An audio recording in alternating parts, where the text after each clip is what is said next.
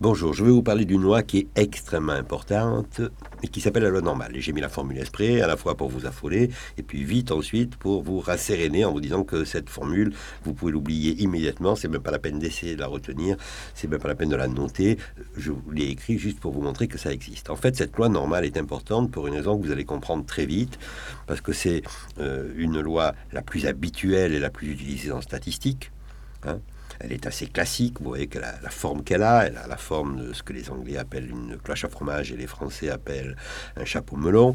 Et vous allez voir, elle est extrêmement utilisée. Et comme vous le voyez sur cette formule, même si je n'ai pas envie que vous reteniez cette formule ou quoi, mais voyez-le, elle est compliquée. Et elle dépend de deux paramètres, mu et sigma. Eh bien, euh, comme on aura besoin d'utiliser cette loi normale énormément souvent. On va essayer de se débrouiller pour la simplifier et euh, pour ne plus être embêté par cette formulation.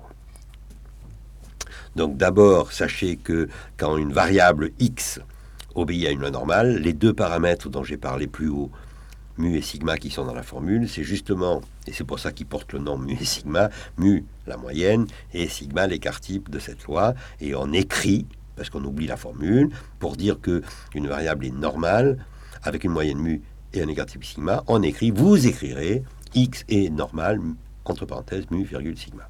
Si par exemple je vous dis dans une population d'adultes, euh, le poids euh, est normal, c'est-à-dire obéit à une loi normale, avec une moyenne 70 et un écart type 5, ben, j'écrirai poids et EST normal 70,5. Fermez la parenthèse. Voilà, c'est une manière d'écrire simple qui montre bien qu'on n'a pas besoin de se rappeler la formule. Mais c'est exactement ce que je viens de vous dire. Par exemple, le poids est n 75, ça veut dire que le poids est normal avec une moyenne 70 et 5. Et pour le mathématicien, je le dis une fois, je ne le dirai plus, lui, quand il voit ça, ça veut dire que la distribution du poids obéit à une loi qui est 1 sur 5 racines de 2 pi et puissance moins 1,5 de x moins 70 sur 5 au carré. Voilà, on s'en fiche. Mais je vous le dis simplement pour que vous le sachiez. La seule chose qu'il faudra savoir, c'est que Lorsqu'on a une variable quantitative, on a souvent intérêt à faire ce qu'on appelle une transformation de la variable et de calculer ce qu'on appelle la variable centrée réduite, qui consiste à prendre la variable x, à lui retirer la moyenne et à diviser par l'écart type. Si par exemple il y a 10 poids, 72, 80, 69, 70 kg, etc., mais vous calculez la moyenne, si euh, imaginons que ça soit 70, eh bien, vous reprenez ensuite chaque poids de chaque individu, vous lui retirez 70, par exemple 72 moins 70 égale 2, 80 moins 70 égale 10, 65 moins 70 égale moins 5, etc. Ensuite, vous divisez tout ça, chacune de ces valeurs par l'écart type, et vous avez une nouvelle variable qui s'appelle la variable centrée réduite, hein, dont il est très facile de démontrer, et c'est ça qui est extrêmement important, que cette variable a pour moyenne 0 et pour écart type 1.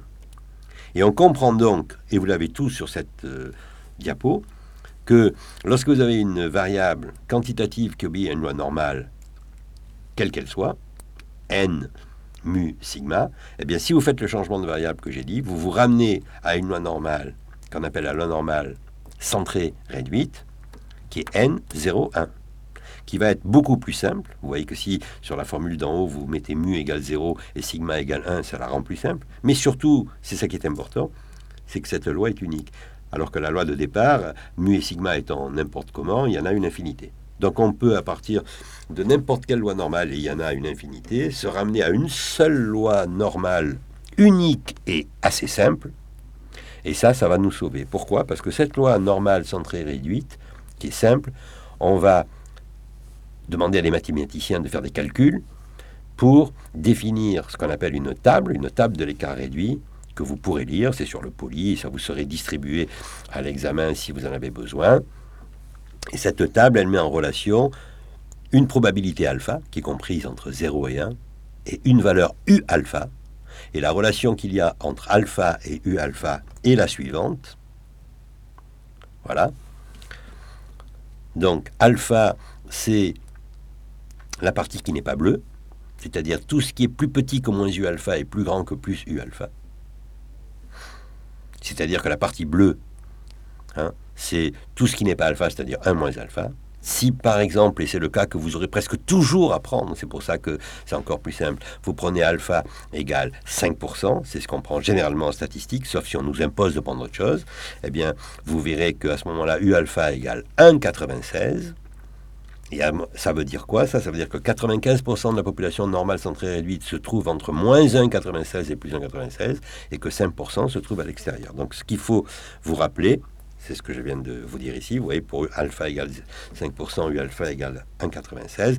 Et donc, ce qu'il faut se rappeler, c'est que si vous choisissez un seuil alpha, par exemple 5%, eh bien, vous allez pouvoir, pour la variable U, déterminer un intervalle dans lequel elle va se trouver au seuil alpha, qui sera moins U alpha plus U alpha.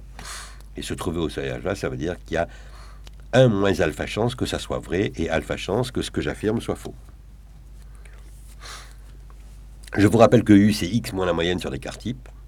Donc, on comprend bien, et c'est ça qui est intéressant, on voit que la formule a disparu, c'est que si x est une variable quantitative, quelle qu'elle soit, normale, avec une certaine moyenne, et un certain écart type, eh bien, au seuil alpha que vous choisissez, généralement 5%, mais ça peut être n'importe quoi, vous pouvez affirmer que x moins la moyenne sur l'écart type est compris entre moins u alpha et plus u alpha.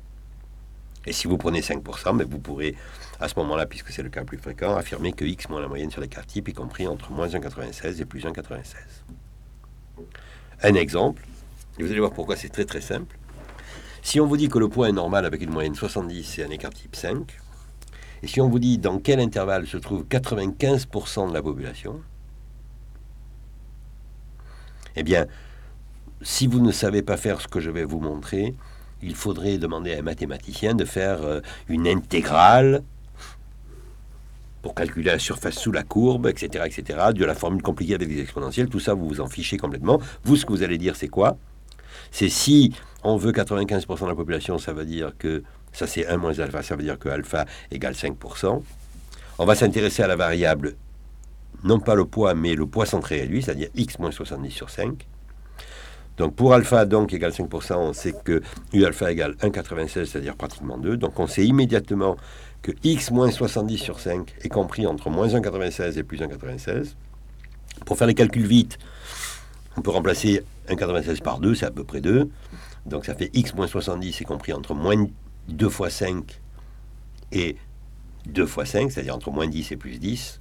Donc x moins 70 est compris entre moins 10 et plus 10, ça veut dire que x est compris entre 60 et 80, si je fais sortir le 70. Vous voyez que là, vous avez euh, en, une minute une réponse à une question compliquée si vous utilisez la loi, l'exponentielle et les intégrales ou quoi. C'est-à-dire que vous voyez que si on vous dit que le poids est normal de moyenne 70 et d'écart type 5, vous pouvez affirmer que 95% des gens se trouvent dans une fourchette, dans un intervalle qui va de 60 à 80 kg.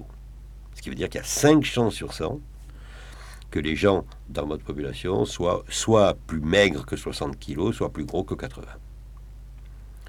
C'est aussi, euh, la manière de le dire, c'est aussi la suivante. Si j'affirme que les gens sont entre 60 et 80 kg, tous, eh bien j'ai 5 chances sur 100 de me tromper. Il y en a 5% qui n'y seront pas. Voilà, et vous allez voir que ça, et j'arrêterai là pour le cours de la normale, il faut savoir que ça, ça va être un véritable sésame pour la suite du cours, parce que si vous savez ça, tout le cours vous paraîtra très simple.